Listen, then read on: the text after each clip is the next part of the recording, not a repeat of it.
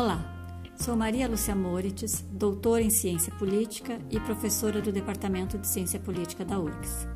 Na série Conexão Ciência Política, o podcast de hoje vai abordar a lei de cotas e a representação política das mulheres no Brasil. Apesar da ampliação da atuação feminina em diferentes setores da sociedade no decorrer do século XX, as mulheres ainda estão muito distantes das instâncias decisórias, tanto na esfera pública como na arena privada. Este é um fenômeno global e significa que, em pleno século XXI, um grupo específico está alijado de influenciar as transformações sociais e exercer plenamente a sua cidadania. Chama atenção a desigualdade de gênero no campo político institucional, onde a presença das mulheres ainda é bastante tímida e tem avançado muito lentamente. Atualmente, o Brasil tem apenas 15% de deputadas federais, ocupando assim o centésimo trigésimo quarto lugar entre 190 países, uma das piores posições da América Latina quanto à representação política feminina. Nossa vizinha Argentina, por exemplo, está na 18ª colocação. Com o intuito de reverter a histórica desigualdade política de gênero, movimentos feministas e de mulheres em diversos países passaram a debater e reivindicar a adoção de ações afirmativas. A lei de cotas, então, é fruto dessas reivindicações e foi a partir da Conferência de Beijing, realizada em 1995, que a política de cotas disseminou-se pela América Latina, inclusive no Brasil. Em função disso, a década de 90 pode ser considerada um marco na ampliação dos direitos das mulheres. O sistema de cotas tem caráter transitório e, após um período determinado ou ao cumprir a meta estipulada, ele se extingue. Porém, a adoção dessa medida por si só não é suficiente para reverter a situação de desvantagem das mulheres na esfera política e são necessárias ações afirmativas em outras instâncias com o objetivo de afastar os vários obstáculos enfrentados pelas mulheres, tanto na participação como na representação política. Como desdobramento da Conferência de Beijing e da pressão principalmente das feministas, em setembro de 1995, o Congresso Nacional Brasileiro aprovou o sistema de cotas. A lei aprovada previa que 20% das vagas de cada partido ou coligação seriam destinadas às candidaturas femininas, norma aplicada já na eleição de 1996. Depois, uma nova legislação ampliou para 25% e 30% o índice de reserva de vaga nas listas partidárias, percentuais adotados nos pleitos de 1998 e 2000, respectivamente. Inicialmente, a lei de cotas usava o termo reserva de vaga, o que abriu brecha para os partidos não cumprirem plenamente o proposto.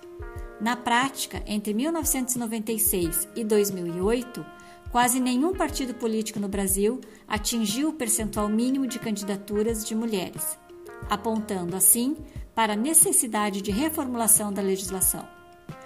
Por pressão dos movimentos feministas, em 2009, novamente, a lei passou por alterações e o verbo reservar foi substituído pelo preencher definindo assim a obrigatoriedade dos partidos e coligações em seguir o percentual mínimo de 30% definido em lei.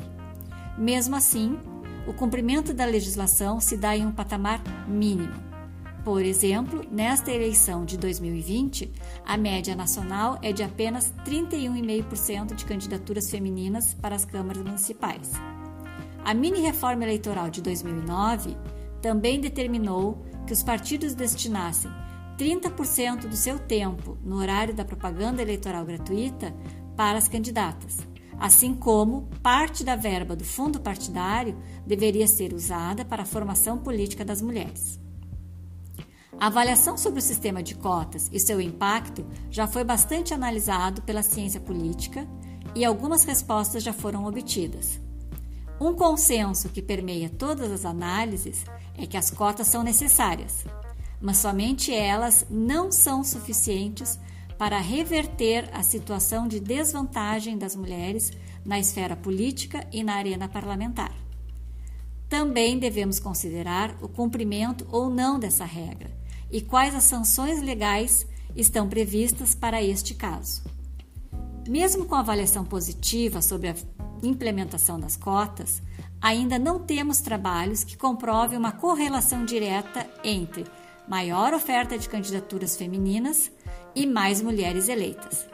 Isso porque a eficácia das cotas é impactada por aspectos normativos, institucionais e culturais. No âmbito institucional, as características do sistema partidário e eleitoral podem favorecer, em maior ou menor grau, a eleição de mulheres. Já a cultura política patriarcal influencia negativamente e as mulheres sofrem certos constrangimentos ao ingressarem no campo da política, especialmente porque as estruturas dos partidos continuam sendo monopolizadas pelos homens e as mulheres enfrentam muitos obstáculos na vida partidária.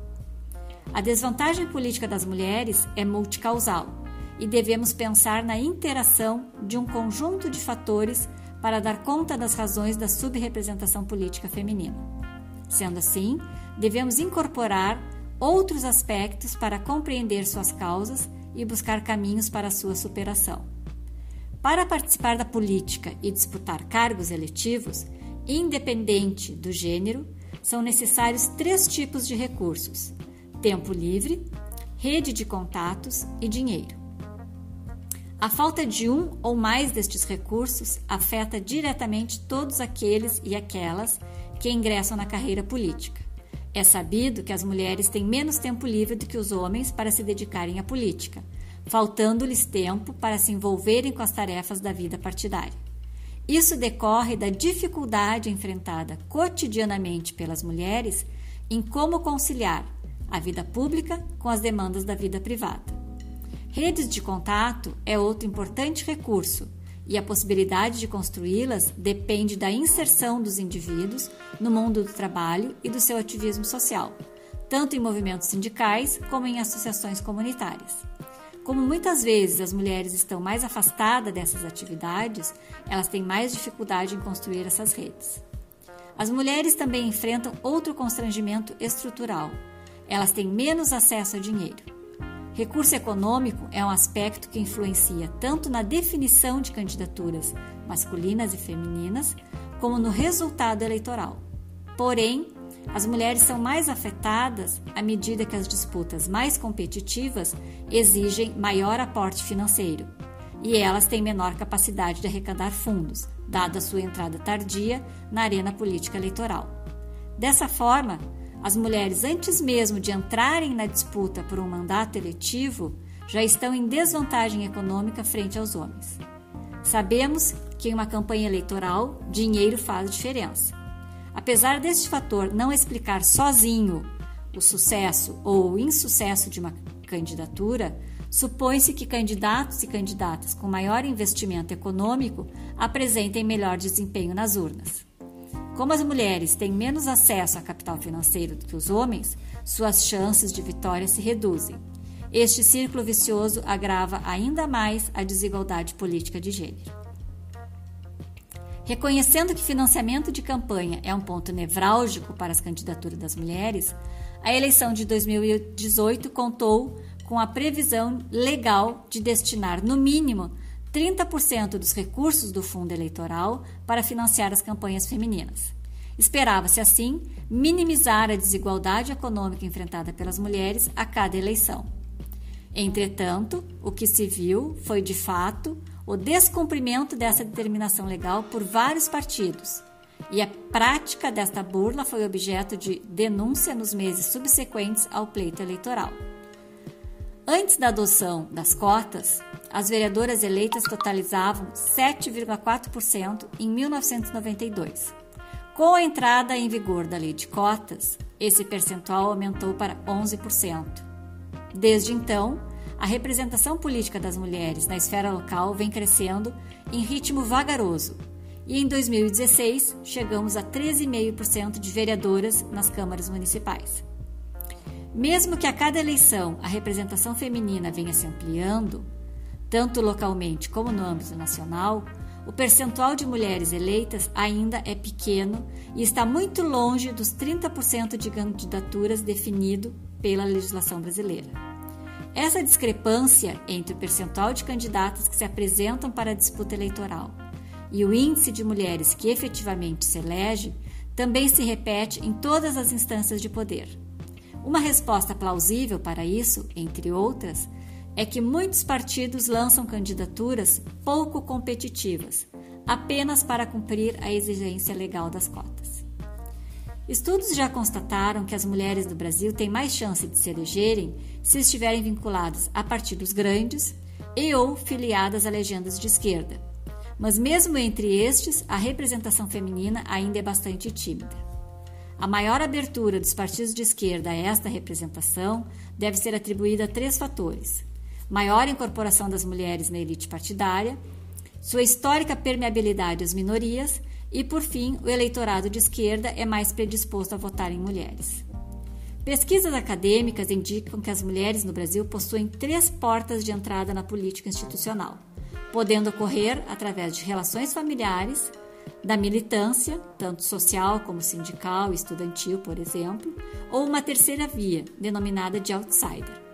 Deste grupo fazem parte aquelas mulheres que adquiriram destaque na sua vida profissional, empresárias, comunicadoras, esportistas, as celebridades, como cantoras e artistas, e mais recentemente as líderes religiosas vinculadas às igrejas neopentecostais. Os laços familiares são uma importante alavanca para as mulheres se lançarem na política e serem bem-sucedidas nas urnas. O capital político herdado dos maridos, pais ou irmãos é um recurso de peso e permite que as herdeiras deste espólio se beneficiem eleitoralmente. Devemos destacar que esse fenômeno não é apenas uma especificidade feminina, ele também ocorre entre os homens, porém, entre as mulheres, o capital familiar tem maior prevalência. Além das mulheres em geral estarem subrepresentadas politicamente, tem um grupo em específico que sofre maior exclusão e são ainda mais minoritárias: são as mulheres negras. Atualmente, Apenas 13 deputadas federais se autodeclaram pretas e pardas, mas esta característica excludente não é encontrada apenas no Congresso Nacional Brasileiro. A falta de diversidade étnico-racial, de classe de gênero se expande por todas as instâncias de representação política no país. O plenário do Poder Legislativo, tanto em nível municipal como estadual e nacional, é um ambiente predominantemente masculino, controlado por homens brancos, de meia idade e pertencentes a uma classe economicamente favorecida. Podemos encerrar enfatizando que o campo político institucional ainda é um reduto predominantemente masculino, e as mulheres cabem um lugar à margem nas instâncias decisórias quando lá estão. Mesmo tendo sido adotado medidas para reverter a histórica e desproporcional desvantagem de gênero, o sistema de cotas no Brasil tem se mostrado insuficiente em que pese necessário. A política de cotas nos últimos 24 anos não tem conseguido, sozinha, reverter a arcaica e excludente estrutura de poder existente no país e a representação política das mulheres vem avançando muito lentamente nas três esferas, apontando os limites da eficácia da legislação em vigor. Obrigado por nos acompanhar e até o próximo podcast da série Conexão Ciência Política.